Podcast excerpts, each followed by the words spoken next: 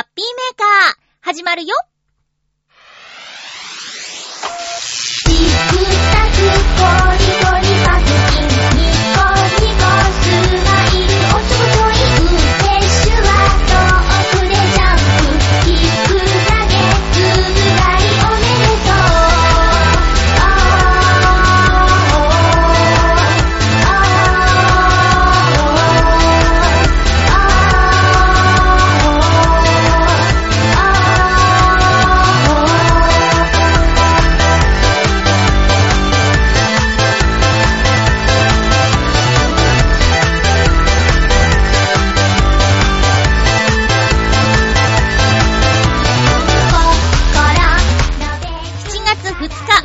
のハッピーメーカー。この番組は、ハッピーな時間を一緒に過ごしましょうというコンセプトのもと、ちょあへよ .com のサポートでお届けしております。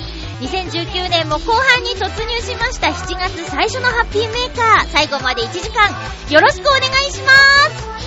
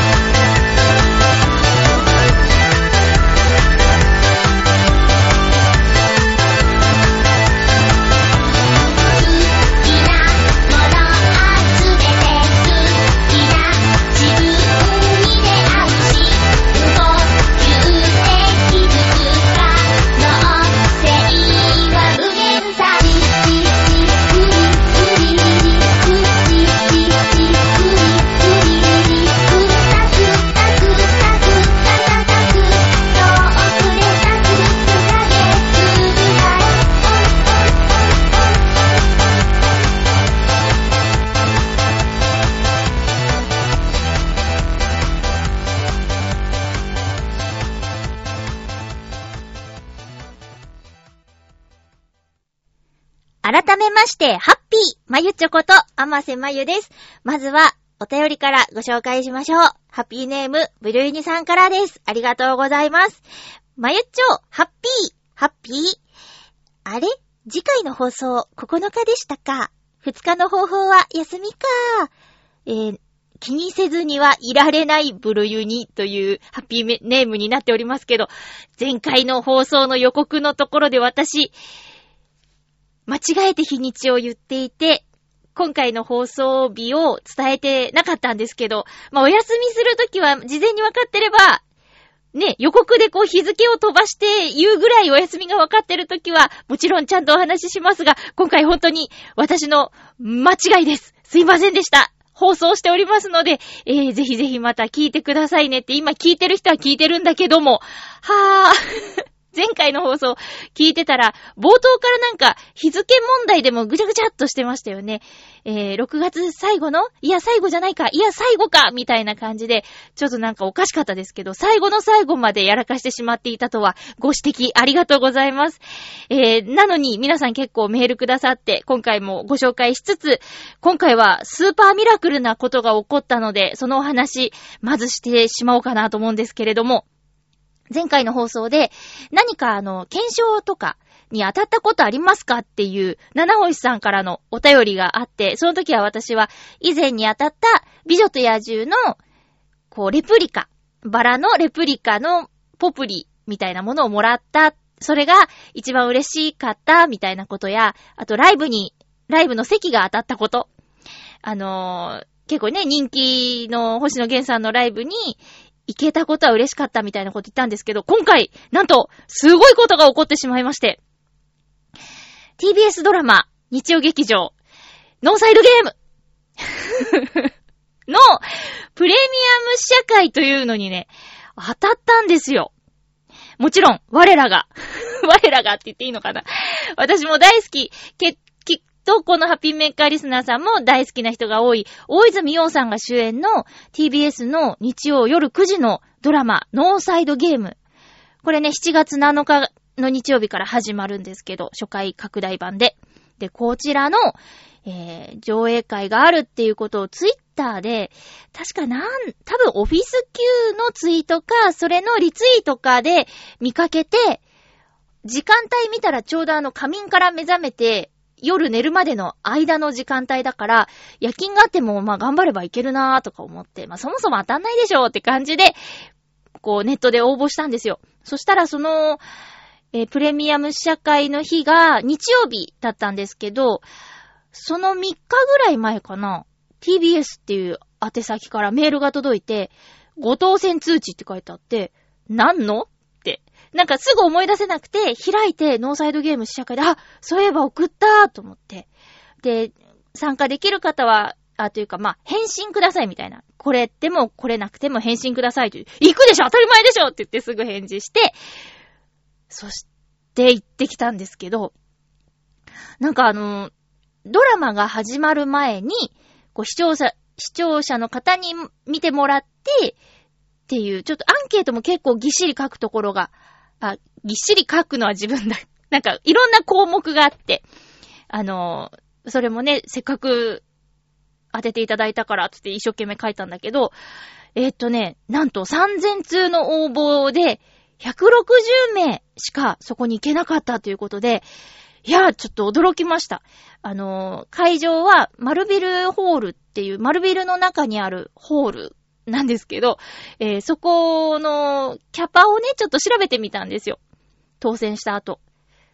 そしたら、300何十人って書いてあったんで、あ、3000、3000通の応募の中から選ばれた皆さんとは書いてあったんです。メールに。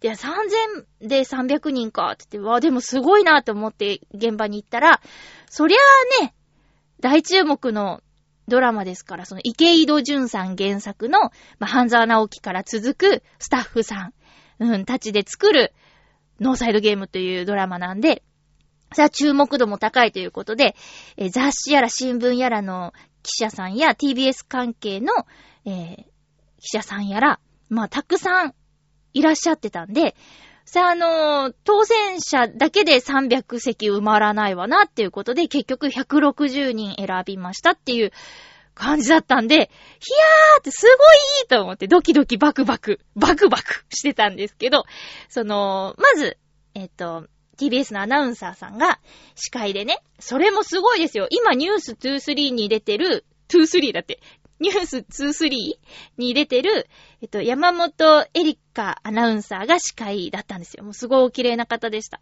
が司会で、それではまずは、第1話をご覧くださいっていうことで、なんかもう映画を見ているようでしたね。CM もないし、うん、CM 流さずこう、一回こう暗、ちょっと暗くなって次のシーンみたいな感じで、だーっと一気に見たっていう感じなんですけど、いや、すごくて。まあもちろん内容はね、7月7日の放送楽しみにしてほしいなっていうのがあるんですけど、池井戸潤さんがすごく得意とする企業の中のお話、上の人とその主人公とのやりとりっていうのはもちろん軸にあるんだけど、今回すごく、えー、大事な要素としてラグビーっていうのがあって、の主人公の大泉洋さんが、まあ、あの、飛ばされて、言い方悪いですけど、え上司にちょっと意見して飛ばされた先が工場で、そこにある、え、ラグビーチーム。それの立て直しをしなさいみたいなことを言われちゃうんですけど、今の段階ではとても弱い。うん。ラグビーチームなんですよ。で、その人たちと、えー、こう、頑張っていくっていうお話が軸になるんですけど、ラグビーって、私、よくわかんないし、まあ、なんとなく、見た感じ、痛そう、怖そう。うん、なんかすごい激しそう、みたいな感じで、さあじゃあ見ようかっていう気には正直、慣れてないスポーツの一つではあるんですよ。まあ、あの、ボクシングとかも痛そう怖そうって、痛そう怖そうって、ね、あえてちゃんと見ようっていう気持ちになかなかなれないところが、特に、あの、女性はそうなんじゃないかなって思うんですけど、それの気持ちを代弁するようなオープニングで、まず引き込まれて、そうそうそうなんだよっていう感じで引き込まれて、そっからの展開。うーん、見る人によってはちょっと早すぎてよくわからんっていう人もいるかもしれないけど、あ、そういう感じなんだって分かってからはなんか気持ちがいいテンポの良さ、うん、があって、で、そうね、1話では、でも1話はとにかく見てほしいなっていうのがあって、主人公大泉洋さん、その妻、マキさんの役を、えっと、松たか子さんがやってるんですけど、私が見てた作品に限ったことかもしれないけど、なんか最近の松さんのやる役は、ちょっと、なんていうか、元気もりもりっていう感じじゃなくて、ちょっとこう影を持ったキャラクターが多かったかなと思うんですけど、今回はすごく明るくて、あの、チャキチャキしたお母さんの役なんですよ。だからそれもすごく魅力的だからおすすめです。うん。あと今回、そのラグビーが軸ということで、ラグビーの、あの、チームっていうのが出てくるんですけど、その配役について。えー、大体そういう映画やドラマの中に出てくるスポーツ選手って、役者さんが、例えば野球、ルーキーズとかだったら、野球を練習する。で、役者が野球を練習するっていう感じが多いらしいんですけど、今回は、ラグビー選手にお芝居を教えるっていうスタイルだったらしくって、監督がこう、ラグビーのリアルさ、こう体と体のぶつかる感じとかを表現したいっていうことで、本当のラグビー選手を、元ラグビー選手とかをね、えー使った。で、その中でもキャプテンの役、えーとかはいっぱい喋んなきゃいけないから、あの、ラグビー経験者の役者さんを起用したとか、いや、本当になんか、しっかりと作っていくぞっていう感じがあるんですよね。そして、私の友達でも何人かいるんですけど、この、半沢直樹さん、半沢直樹さんだって、あのドラマの枠の、え、ちょっと濃すぎる演出。それが苦手だっていう人もいるんですよ。実際。何人か。いや、ちょっとあれ、くどいから見てないわ、みたいな人結構いるんです。下町ロケットとかも、私は大好きなんですけどね。えー、なんだ、陸王とかもね、こう見てないっていう人いるんだけど、その一つに、くどすぎる、その、仇役みたいなのがあると思うんですよ。うん。だけど今回は、私の感覚ですよ。私の感覚で言うと、今回の仇役が、まあ、1話の段階でって言った方がいいのかわかんないんですけど、あの、上川隆也さんが大泉洋さんの上司役なんです。だからその辺の上品さがあって、なんかその、いい意味でも、わ、悪い意味ではないかな。いい意味で、くどさが、ちょっとマイルドになってるんじゃないかなって思うんで、今まで、いや、もうあのチームの作品はくどいから嫌だって言ってた人も、ちょっと一回一話見てほしいなって思います。うん。なんかね、良かった。すごく、すごく良かったです。なんかね、あの、もちろん会社のこと、ラグビーのこと、あと、子供のことっていうのもあって、なんか、目が離せない。うん。あと、まあ、1話だからこれからどうなっていくかわからないんで、ちょっとしか出てこなかった役の人もいるんですけど、その人たちがこれからどうアストロズっていうその大泉さんの会社のラグビーチームに関わってくるのかっていうのもすごく気になるところですよね。7月7日、TBS 夜9時ノーサイドゲームぜひご覧ください。なんか、あのね、上映されました。上映が終わって、えー、その後舞台挨拶があったんですけど、本当にね、そう、今、今見てた人たちが目の前にいるっていう感覚、たまらんですね。うん。あの、大泉洋さんの出、出演？主演？映画、あの、駆け込み女と駆け出し男。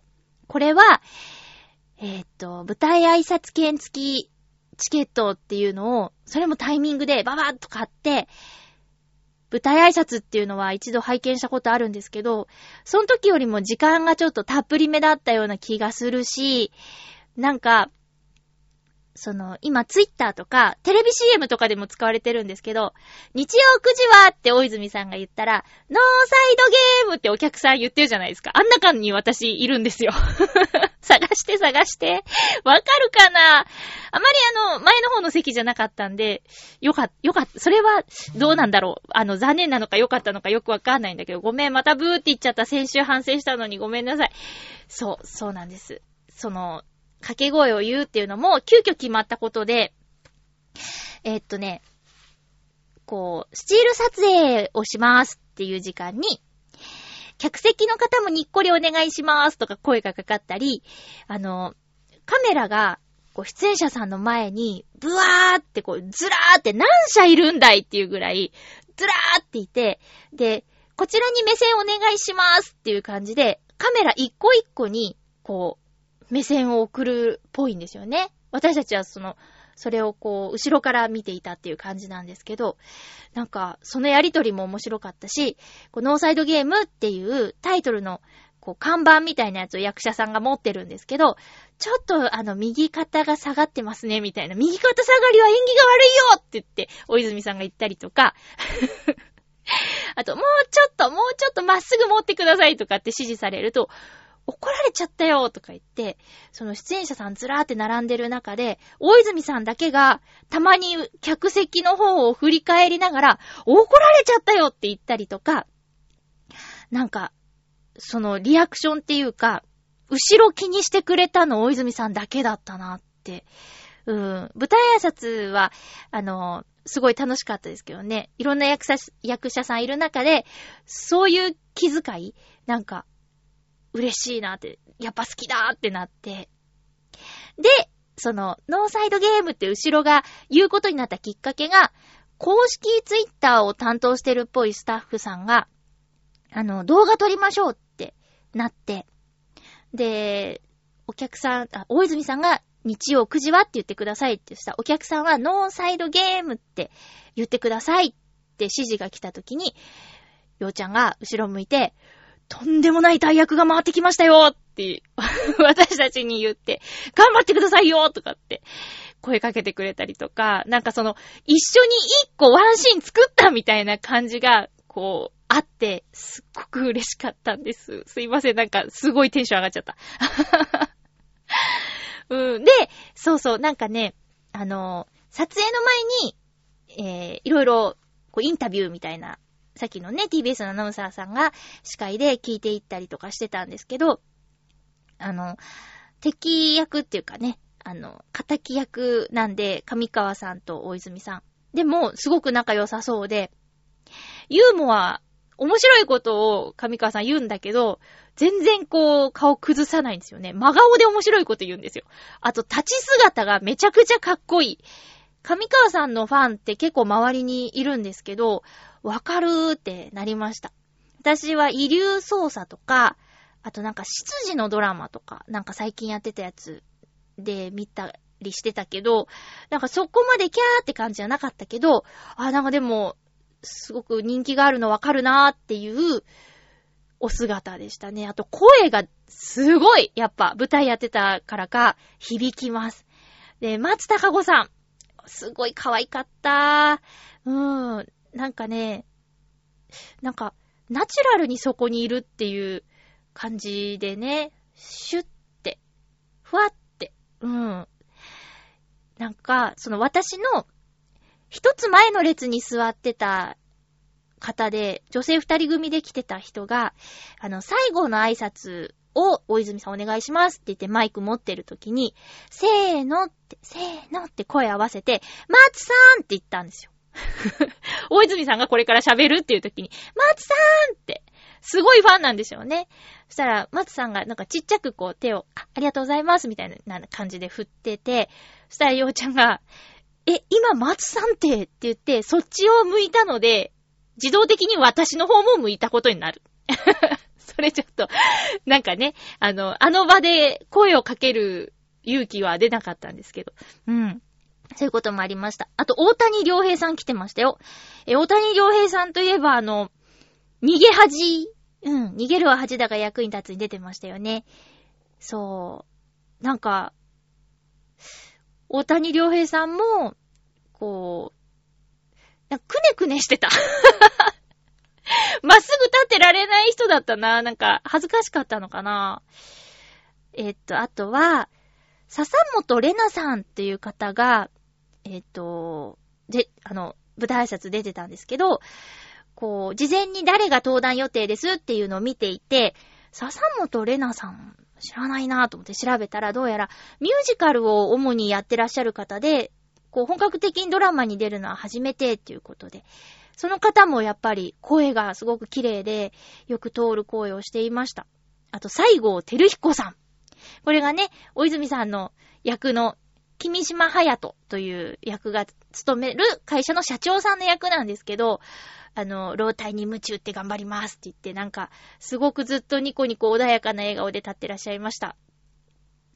あとは、前田ゴードンさんっていう方が出てたんですけど、この方も、ドラマは初って言ってたかなあの、あれ、お父さんが有名な俳優さんらしい。あと、えっと、なんだっけマッケンユー、な、な、名字なんだっけマッケンユーさんの弟だっていうことで。うん。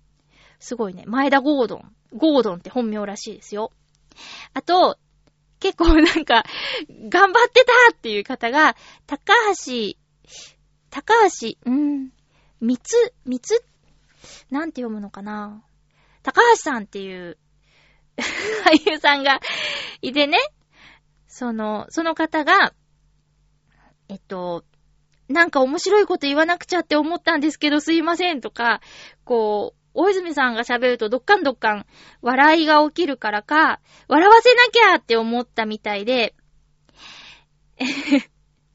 なんかすごい頑張ってました。で、この方が、あの、ラグビー経験者の方で、えー、ドラマに出てくるアストロズっていうラグビーチームのキャプテンの役なんですよ。三つおみさんね。高橋三つおみさん。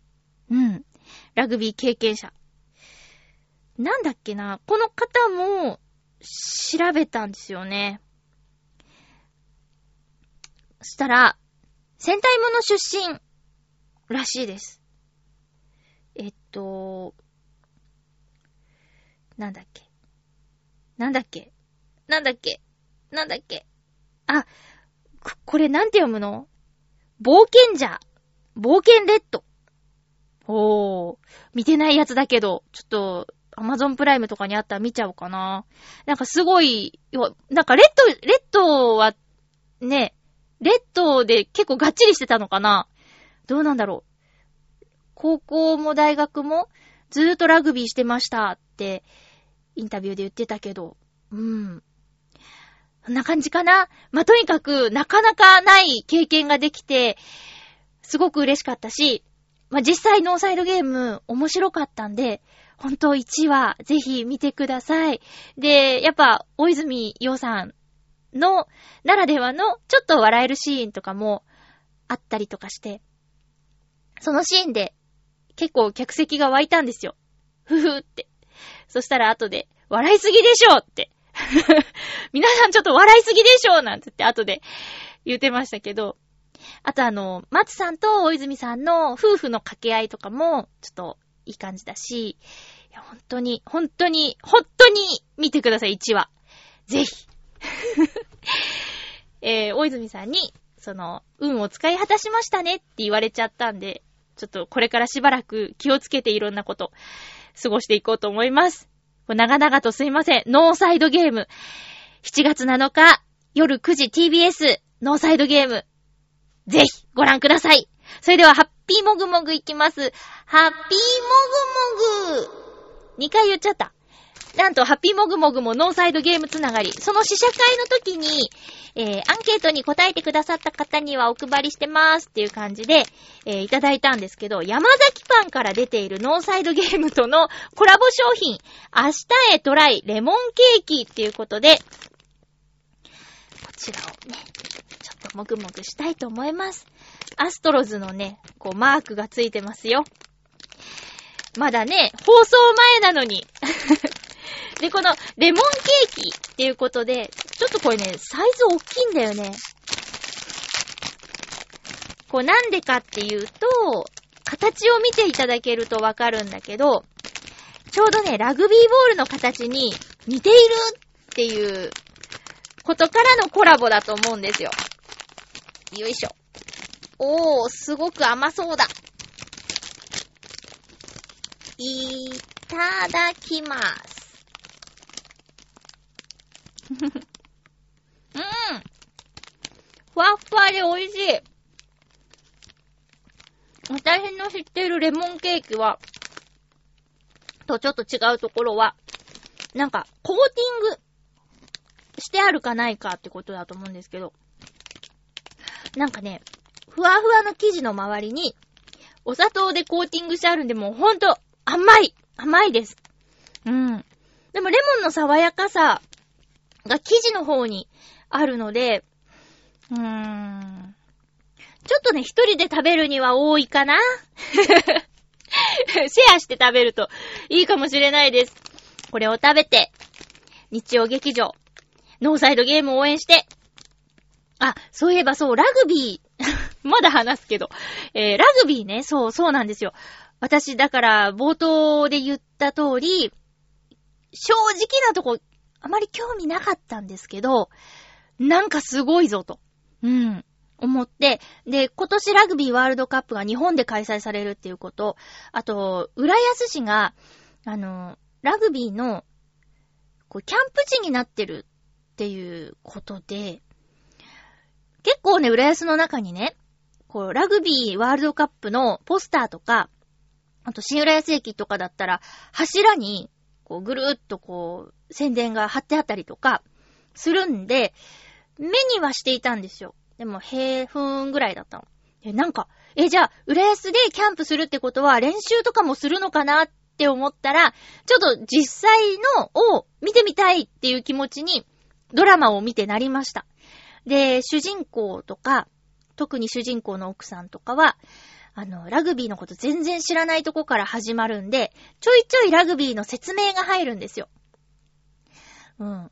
で、主人公が、あの、ラグビーのことを教えてくれっていうところで、キャプテンが丁寧に話すんですけど、そんなことは知ってるよ。それくらいのことは知ってるよっていう、それすら私知らなかったけど、でも、キャプテンが説明してくれるから、ああ、そうなんだって。基本的なルールですよね。なんか前にパスを出してはいけないっていう話をして、大泉さんの役の君島隼人さんが、あの、そんなことは知ってるよって言うんだけど、それ常識なんかね。前にパスを出してはいけない。まあ言われてみれば、そうかもしれん。ね。で、その反則をしたら、スクラムを組んで相手ボールからスタートとかっていう説明をしてくれたり、ああ、そうなんだって。だからなんか、こう、そう、なんで危ないことをするのかみたいな話とかもドラマの中で説明っていうかね、お、選手の思いみたいなのがあったりとか、あと、ハカっていう、えー、民族舞踊民族舞踊かな？とかの話とかも、私ナレーションの原稿で読んでたんですよ。だけど、ま、私の仕事特殊で映像を見ながらじゃないんで、墓って書いてあるから読んだ、みたいな。墓という伝統舞踊って書いてあって、の披露みたいな書いてあって、あ、そうなんだと思って読んだんだけど、ドラマの中でそのシーンが出てきて、いや、すごいっす。なんか迫力。うん。とにかく本当に1話見てください。って、ようちゃんが言ってました。以上、ハッピーもぐもぐのコーナーでした。それではお便りをご紹介していきたいと思います。いつも本当にありがとうございます。えー、っと、もう7月に入っちゃったよ。ねえ。えー、っとね、そうだな。青のインプレッサさん、ありがとうございます。まゆっちょさん、ハッピーでございます。ハッピーでございます。さて、来月は、森岡での 3D プリンターの講習でてんてこまいです。うん。事前の準備とかがあるのかなその前の週に住んでいる隣町でウニ祭りを開催しているらしいので行きたいけど、軍資金が足りなくなりそうなのでやめておきます。まゆっちょさんはウニが好きそうですね。え なんで？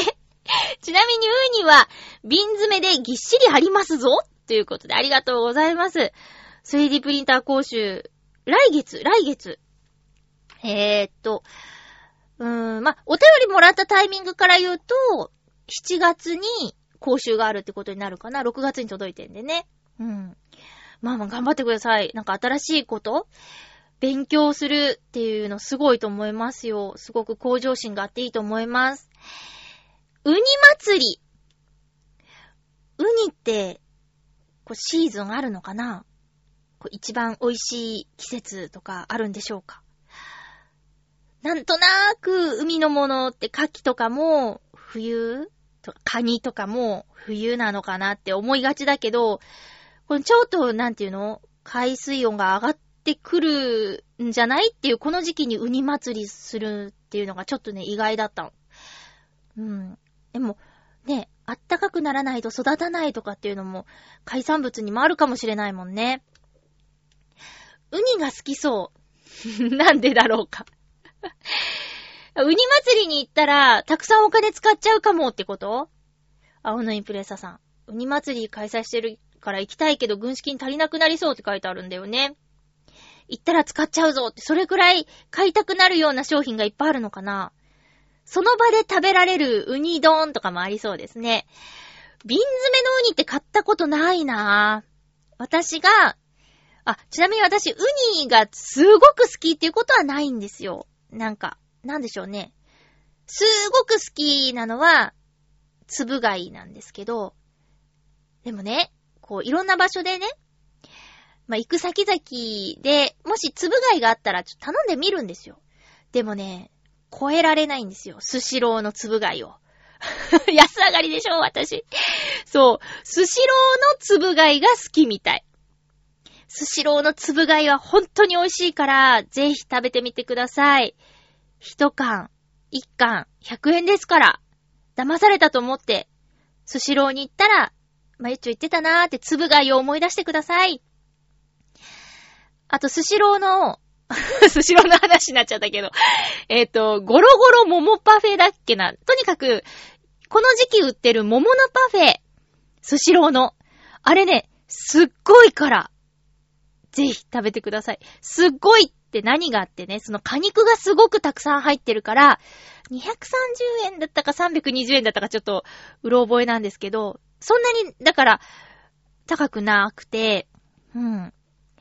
で、桃感がすごいんです。桃嫌いじゃなかったら、締めにね、デザートに、スシローで、桃のパフェをぜひ、食べてみてください。サイズもね、ちっちゃいからちょうどいいよ。えー、ウニ祭りか。まあ、なんとか祭りって聞くと心躍りますけどね。近くであったら行ってみたいですけどね。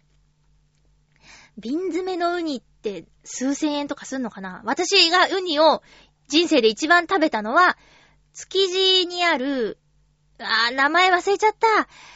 うウニ専門店が、ウニ専門？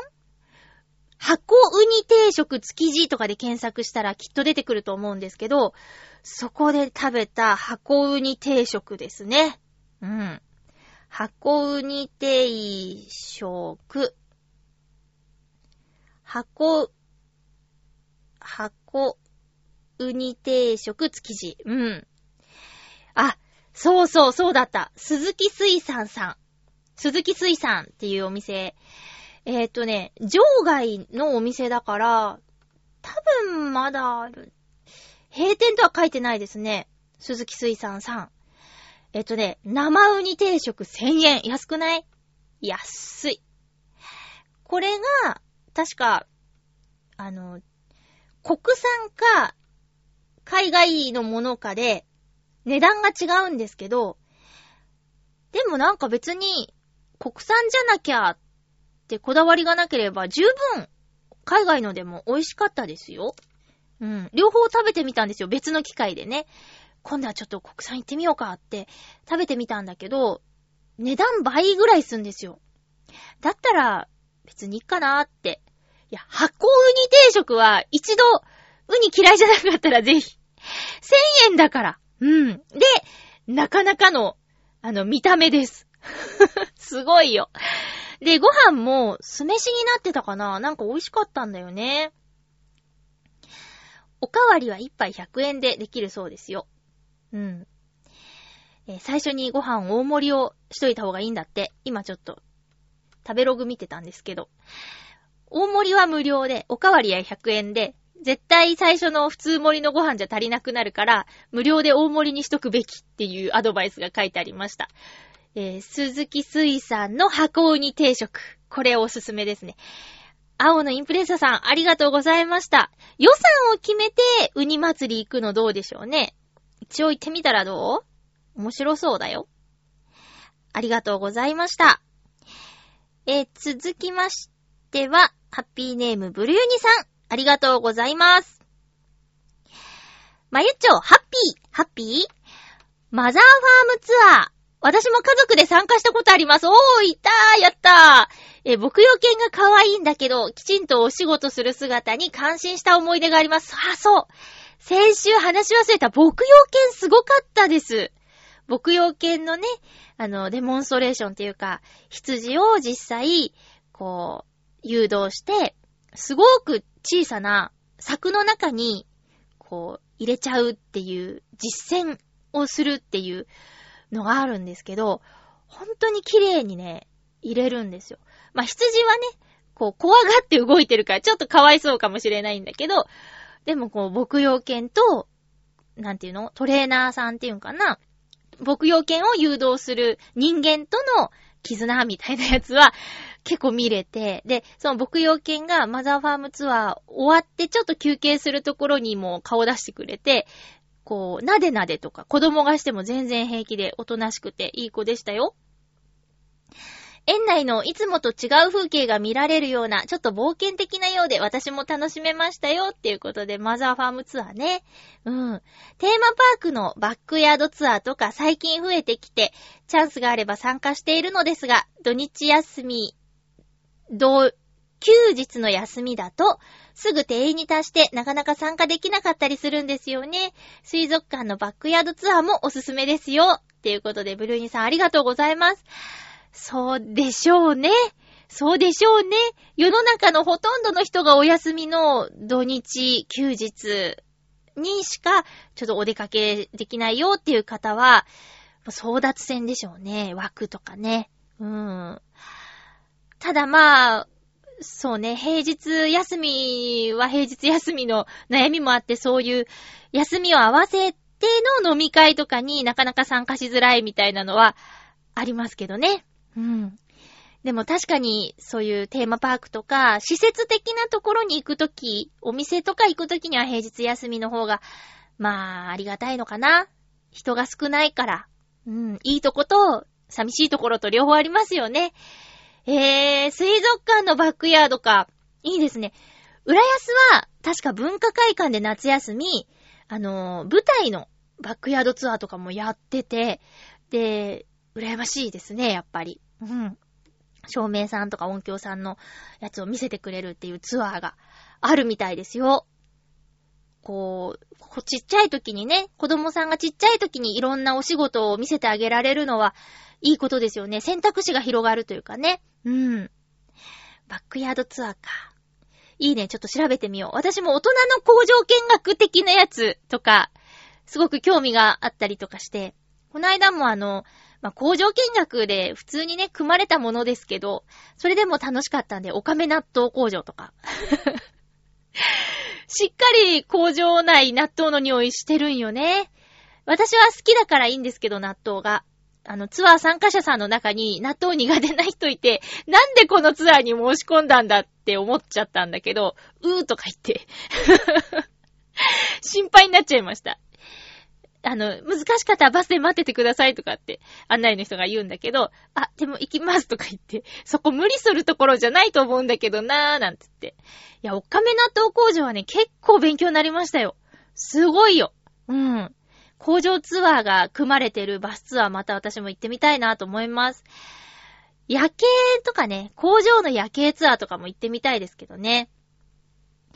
ブルーニさん、ありがとうございます。またどこか行ったら教えてくださいね。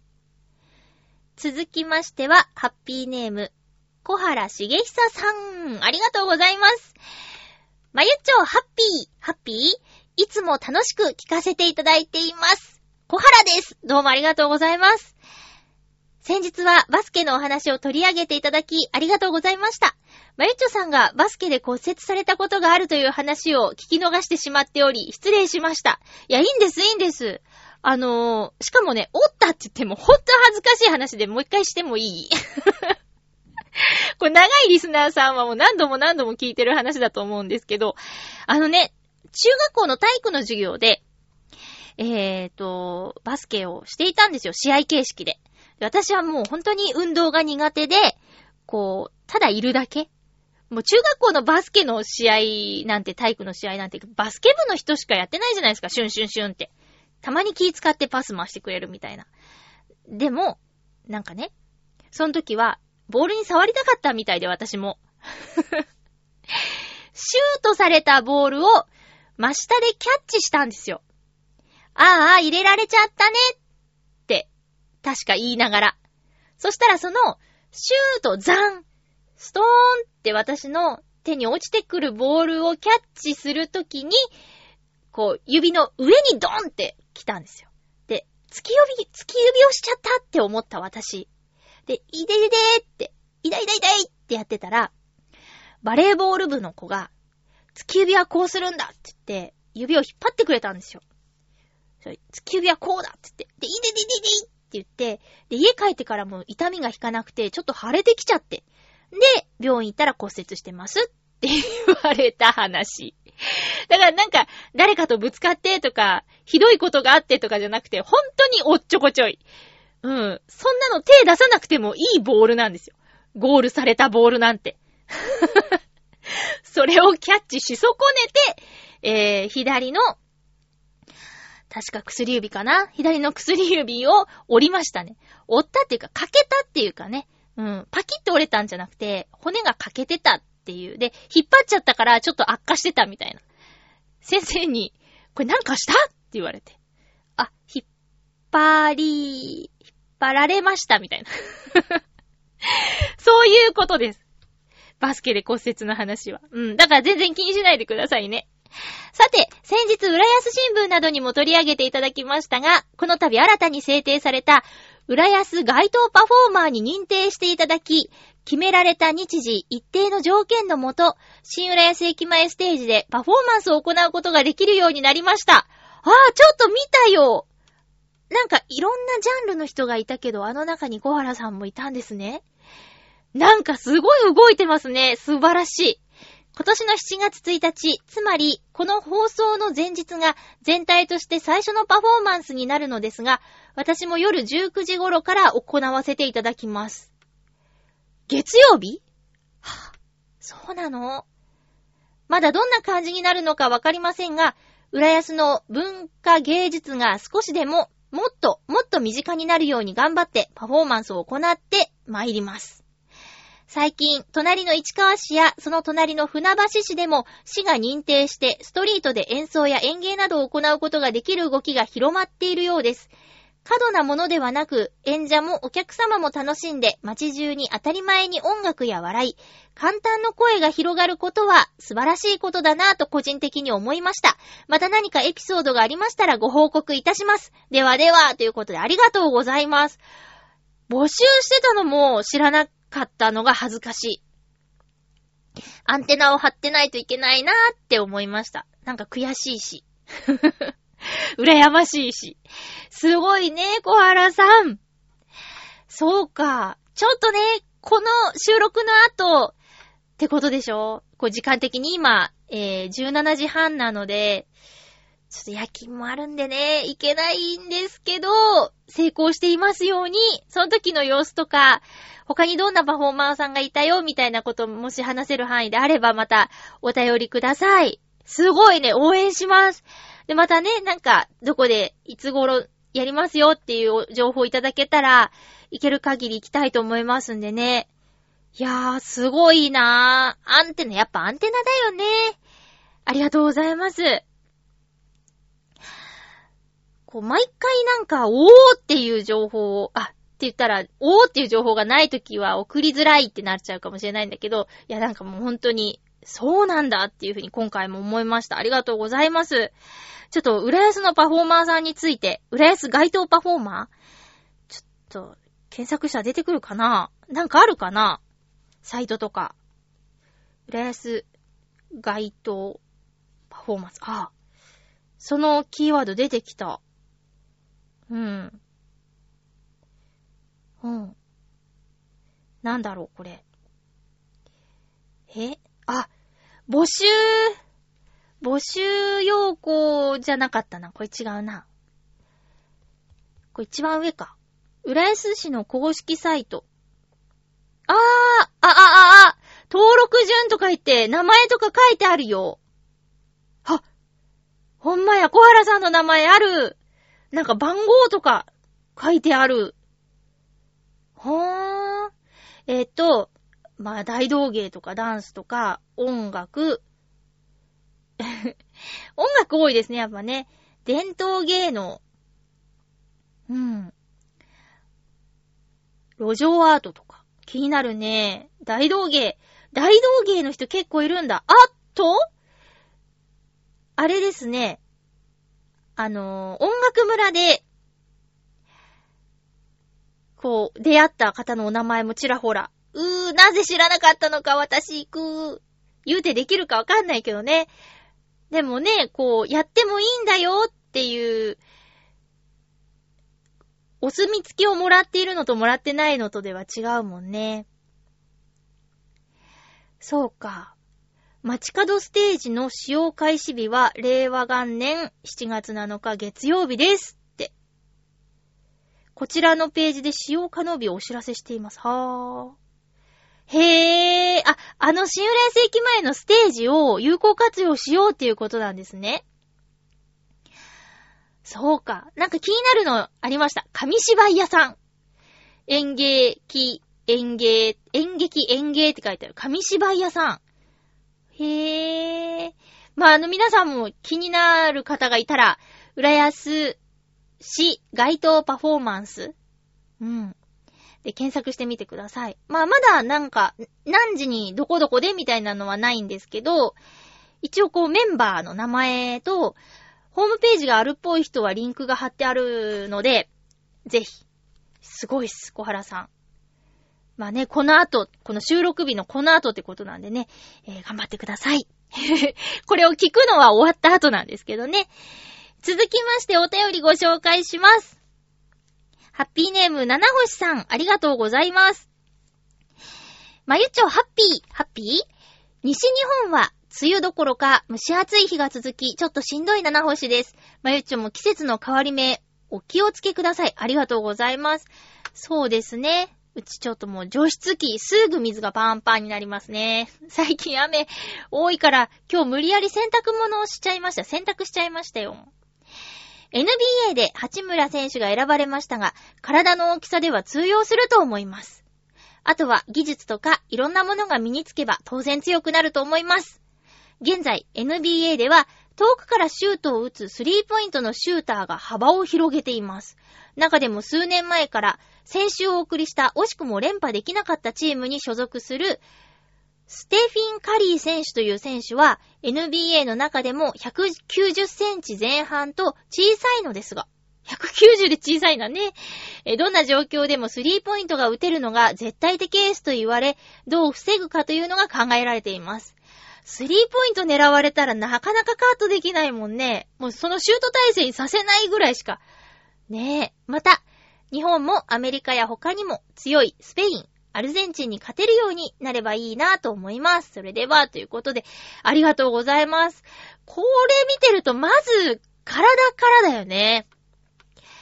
190センチ前半で小さいって、ねえ、日本人選手だけで固めたチームだと、なかなか、え、どうなんですか？最近やっぱ大きくなってきてるのかな？なんか日本人小柄みたいなイメージあるけど、プロテインとかトレーニングとかで、こうね、なんていうの？ぶら下がり健康棒的なやつは身長伸びるのかわかんないけど、なんですかね、こう栄養のあるものいっぱい食べて、ぐんぐん身長伸びるよとかってあんのかな？もう胸板とかさ、そのね、またノーサイドゲーム で出てくる選手たちの体つき見てても、なんじゃこりゃっていう。で、大泉さんもちょっとユニフォーム着るシーンあるんですけど、予告でも出てるかなうん。あれを、ね、体のさ、すごいそのために、ラグビーのために鍛えている人と、そうじゃなくて普通に暮らしてるサラリーマンの体つきの差みたいなやつを見ても思うし、鍛え方なんですかね。ムッキムキでね。だけどこう、しなやかに動かないといけないんでしょ？筋肉もね。いや、どうなんだろう、日本。日本ね、そう、なんかぶつかり合うスポーツとかだと、なかなか不利なところも多いのかな。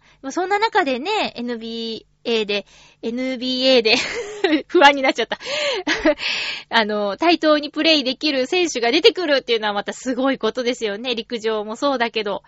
オリンピックとかでね、どんな活躍ができるかとか、楽しみですね。うん。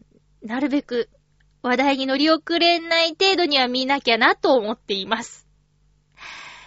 ということで、お便り、たくさんありがとうございました。あ、なんかもうほんと、雨のね、被害とかが、この月曜日のニュース見てると、九州のあたりとかでね、だいぶ降ってるみたいですけれども、ね、ほんと気をつけましょうね。なんか台風と違って読みづらいみたいなこともニュースで言ってましたからね。今結構あの、避難してくださいみたいな災害の情報が、あの、細かくというか、こう、事前に知らせられるようになって、前もって、あの、ほ、来ないかもしれないけど、来たらこんなやばいから逃げた方がいいですよっていうのを、ちゃんと信じてっていうか、耳を傾けて、あの、に、逃げたらいいと思う。逃げられる方がいいと思いますよ。去年だっけ岡山ですごいひどい雨があったですけど、えー、なんだっけ、えっ、ー、と、えっ、ー、と、そう、友達からね、夜中、私休憩の時に LINE が届いて、なんか逃げろって言ってるんだけど、こんなに降ってるのにどこに逃げればいいのかわからないみたいな LINE が来て、まあ、その子は、あの、そのまま家に留まって、まあ、マンションで、こう、ひどい雨を、こう、なんていう、家の中で、えー、待機してやり過ごしたっていう感じで大丈夫だったんですけど、そのまま家にいたら洪水とかね、水がバーってきて、ダメだっていう方だってその時はいたわけだし、だから本当に、まあ、前もってね、そう今、そうね、アプリとかで雨雲が来るっていうのを、何時から何時何ミリみたいな天気予報じゃなくて、今実際に雨雲がどの辺にあって、どれくらいの雨を降らせる雨雲かが色分けされたものを見られるアプリってあるんですよ。だから、こうね、年配の方にそれをやれっていうのは難しい話だけど、できる人が見て、ちょっとこう、様子を把握する一つのね、参考にするのは大事なんじゃないかなって。私は、雨降りっていうアプリを入れてるんですけど、夜勤でね、雨が降るとか降らないとか結構重要な問題なんで、休憩の旅とか、あとちょっとこの後どう動いたらいいか迷った時とかに、その雨が今どうなってるのか、これからどうなるのか。例えば外にあるものを、あの、拭いてね、こう、水をなくして、その直後にザーッと降って、またすぐ止むみたいな、それ今朝の話なんだけど、そんなのがあったら、こう、一手間じゃないですか。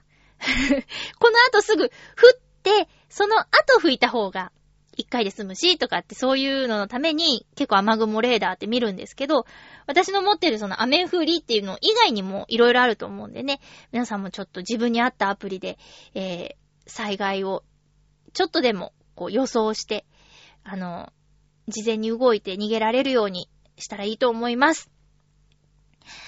えーと、そういえば、そうそう。まだ間に合うかな？うちのガヤし、がすいません。うちのガヤがすいませんっていう、えー、バラエティ番組があって、それに、チョアヘヨゆかりのタレントさんが二人も出ていて驚きました。一人目は、カツラポンポコちゃん。あの、レギュラーで番組があるわけじゃないんですけど、えー、八方美人に出たりとか、あと、イタジラにゲストに出たりとか、そういうことがあって、で、このチョアヘオができる以前のコミュニティ放送局では、レギュラー番組を持っていたので、イベントとかに一緒に参加したりとか、同世代なので、結構仲良くさせてもらってるんですけど、ポンポコちゃんが出演してて、なんか、いい感じで料理してました。うん。ちょっと今ね、ピンク落語のカツラポンポコちゃんになっちゃってるんで、それ系のお話も結構多かったんだけどね。で、もう一人が、えっ、ー、と、5月、令和入ってからの新番組、おじろボイス。これ、アッチさんと安藤秀明さんの二人の番組なんですけど、この安藤秀明さんも出演してました。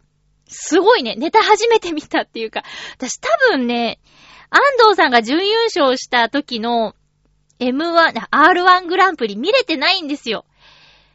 いや、それだってすごいことだけどね、2013年だったっけ ?R1 グランプリ準優勝した人が、今、チョアヘヨで喋ってるってすごくないですか？で、その方が、えー、うちのがやし、がすいません。つゆ、なんか、うちのガヤ知りませんか？うちの玉知りませんかみたいになってるけど、うちのガヤがすいませんっていうドラマに、あ、ドラマじゃないや、ごめんなさい。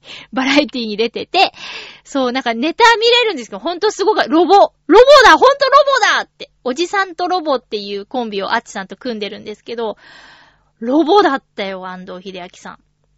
で、その番組出てる間、ネタはするんだけど、声を発しないっていうキャラクターを貫いて、最初も最後も全然声出さなかったんですよ。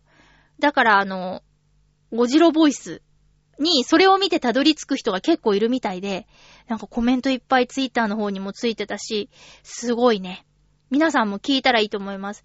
なんか、そう、アチさんの一人喋りの時にリスナーが感じていたモヤモヤを全部安藤さんが突っ込んでくれてるので、すごく面白いラジオになってました。